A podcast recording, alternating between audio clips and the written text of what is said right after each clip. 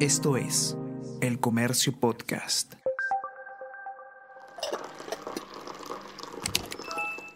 Hola, hola, ¿cómo están? Buenos días, espero que hayan amanecido bien. Está con ustedes Ariana Lira y hoy tenemos... Tenemos que hablar con Ariana Lira.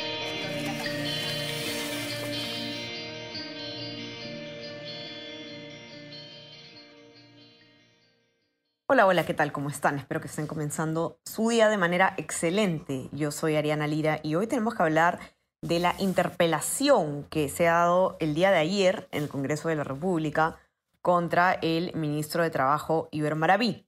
Esperada esta sesión, venía eh, programada hace ya varios días.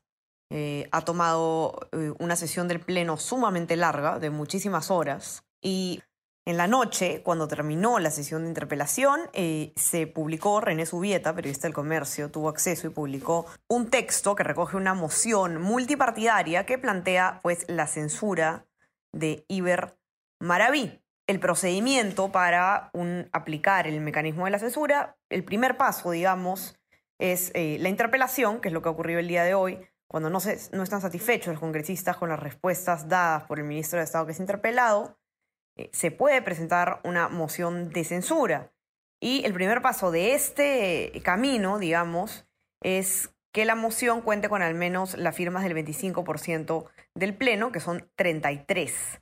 Esta moción eh, ya, son, ya superó mm, por creces anoche las, eh, las firmas requeridas y por lo tanto, lo que quedaría pues es que el pedido sea votado finalmente en el Pleno del Congreso. Tiene que agendarse en una sesión del Pleno, eh, debatirse la censura y luego votarse. Cuando se debate y se vota, esto se hace entre el cuarto y el décimo día natural después de haberse presentado. Así que ese es el escenario que vamos a tener que seguir de cerca. ¿Cuándo es que finalmente se eh, eh, agenda para votación la censura contra el ministro Maraví, quien, como recordamos todos, ha sido sometido a esta interpelación por tener vinculaciones eh, presuntas con, la, con Sendero Luminoso y con el Conares UTEP, que es pues eh, una facción del magisterio que está ligada al Movadef, ¿no? que es la fachada legal, digamos, de Sendero Luminoso.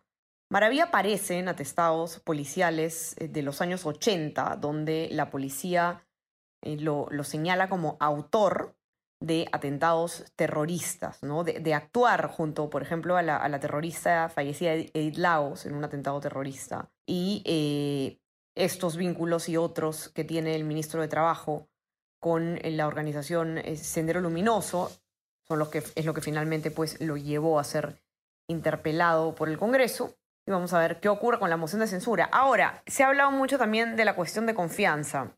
¿Por qué? Porque Guido Bellido eh, dijo también que en un acto de solidaridad plena con eh, su gabinete podría interponer una cuestión de confianza si es que el Congreso planea censurar a Maraví.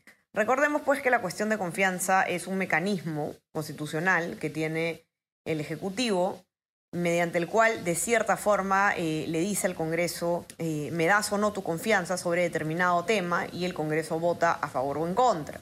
Si es que vota en contra, se entiende rechazada la cuestión de confianza. Y lo peligroso en este escenario es que el, presidente de la República tiene la facultad para disolver legalmente el Congreso si es que éste le deniega dos veces la cuestión de confianza. Por lo tanto, si es que eh, eventualmente el Congreso le negara una cuestión de confianza a por este tema, quedaría pues, se habría quemado, digamos, una bala de plata para evitar que el Congreso eh, que, que, el Congreso sea disuelto. Ahora bien, ¿es factible presentar una cuestión de confianza por un ministro, por el ministro Maraví, tal como estaría planteado, como ha planteado Bellido? Los constitucionalistas que, han consulta, que ha consultado eh, Karen Barbosa, periodista de política del comercio, para su nota, que la encuentran ustedes, eh, por supuesto, en nuestras plataformas, dicen que no, ¿Por qué no? La cuestión de confianza eh, tiene que quedar claro, no se puede plantear sobre cualquier cosa, pues esto en la práctica sería una, digamos, un poder absoluto del Ejecutivo para condicionar al Congreso, ¿no? Y, se definitivamente se estaría lesionando el balance, el equilibrio de poderes. El abogado constitucionalista Eric Urbina, por ejemplo, señala que la cuestión de confianza solamente puede aplicarse para promover políticas de gobierno. Es decir, si lo que está haciendo el, el primer ministro Guido Bellido es defender una política de gobierno y pone cuestión de confianza por ella, tendría sentido, pero no mucho cuando lo que se está eh, defendiendo es, digamos, al, al ministro Maraví ante cuestionamientos de carácter personal. Hoy por hoy podría, podría, eh, pero a mi juicio es distorsionar la figura de la cuestión de confianza propiamente, ¿no? Si no, el Congreso nunca podría eh, censurar o aplicar su control político sobre ningún ministro, ¿no? Porque inmediatamente el Ejecutivo podría plantear una cuestión de confianza, ¿no?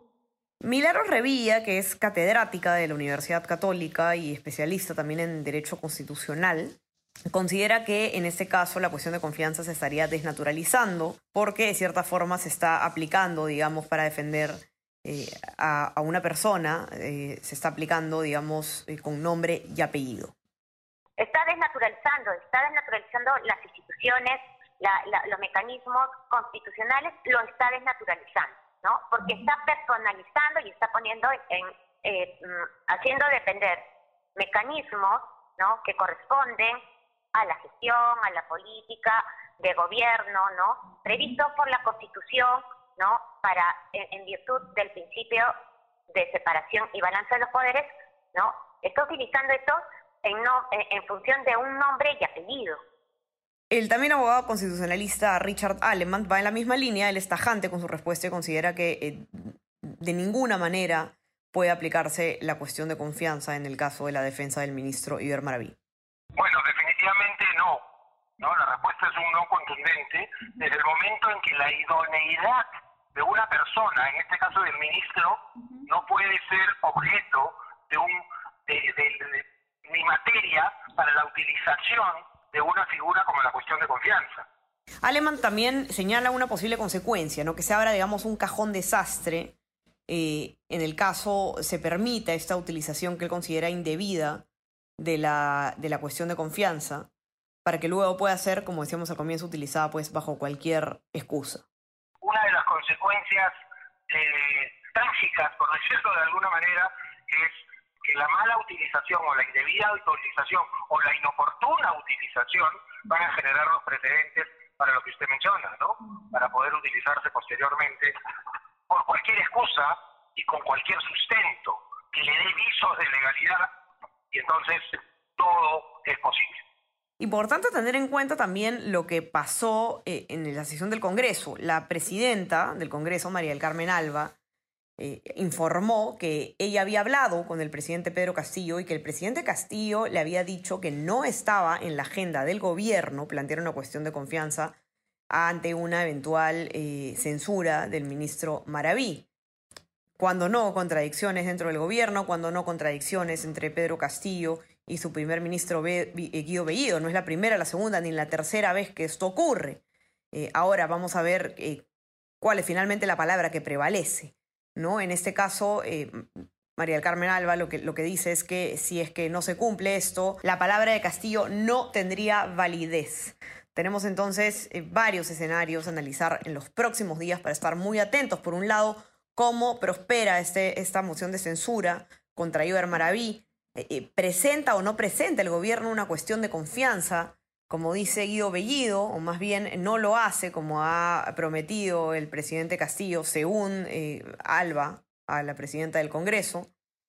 Y bueno, definitivamente el escenario es de incertidumbre, el escenario es de confrontación entre los dos poderes del Estado. Así que vamos a tener que estar siguiéndolo de cerca con mucha atención. Mientras tanto, mientras todo esto ocurre, pues eh, los problemas cotidianos del país siguen eh, sin solución. Así que eh, tendrá que evaluar el presidente Castillo si es que él mismo es quien toma la decisión de retirar a este mal elemento de su gabinete o si es el Congreso el que finalmente va a dar ese paso. Nada está dicho, vamos a ver qué es lo que ocurre en los próximos días y los que quieren leer toda la cobertura especial que hemos tenido sobre este tema lo pueden encontrar, por supuesto, en nuestra web elcomercio.p y también en nuestra versión impresa. No se olviden de suscribirse a nuestras plataformas, estamos en Spotify y en Apple Podcast y también si quieren recibir lo mejor de nuestro contenido del día, ya saben que se pueden suscribir a nuestro WhatsApp El Comercio Te Informa. Que tengan un excelente fin de semana, seguir cuidándose y ya estamos conversando nuevamente el día lunes. Chao, chao. Esto fue Tenemos que hablar.